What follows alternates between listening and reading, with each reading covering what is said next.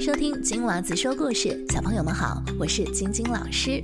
在说故事之前呢，也要跟小朋友分享一下这个好消息，就是晶晶老师呢终于建立起了自己的网站了，网址是三个 W，然后一个点，接下来是 Twinkle Twinkle Storytime dot com。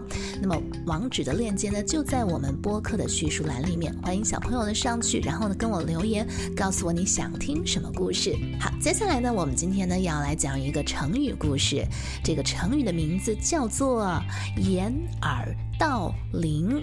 掩耳呢，就是把耳朵捂住；盗铃呢，就是偷盗的盗；铃呢，就是这个铃声的铃。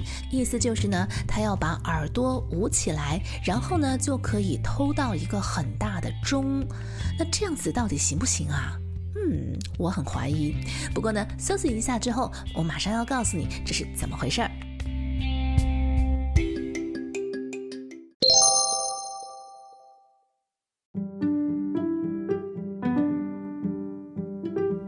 很久很久以前，在春秋的时期，晋国贵族智伯灭掉了范氏。有人呢就趁这个机会跑到范氏的家里，想偷一点东西。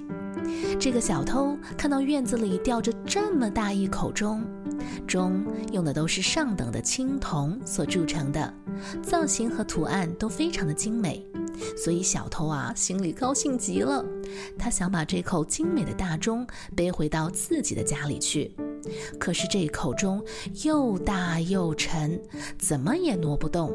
他想来想去，只有一个办法，就是把钟敲碎，然后再分别搬回家。于是，小偷找来了一把大大的锤子，拼命地朝钟砸了下去。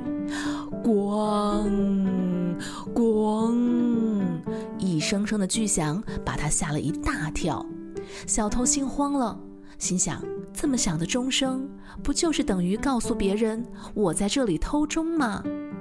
他心里一着急，身子就一下子扑到了钟上。张开双臂，他想把钟的声音给捂起来，可是钟声是通过震动传递的，怎么可能捂得住呢？钟声依旧悠悠地传向了远方。这个小偷越听越害怕，不由自主地就把双手抽了回来，使劲地捂住自己的耳朵，因为实在是太大声了。咦，钟声变小了，听不见了。小偷高兴极了，哦，原来把耳朵捂住就听不见钟声了。他立刻找来两个布团，把耳朵塞住，心想：这下谁也听不到钟声了。于是就放手砸起钟来，这一下又一下，咣咣咣咣咣，钟声响亮的传到了很远的地方。人们听到了钟声，知道这家有点状况，蜂拥而至，把小偷给抓住了。这个故事就是出自《吕氏春秋·自知》里面的“掩耳盗钟”，当然后来被我们说成“掩耳盗铃”。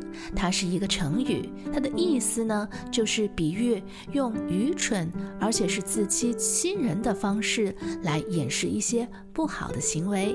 所以记得千万不要做一个掩耳盗铃的人哦。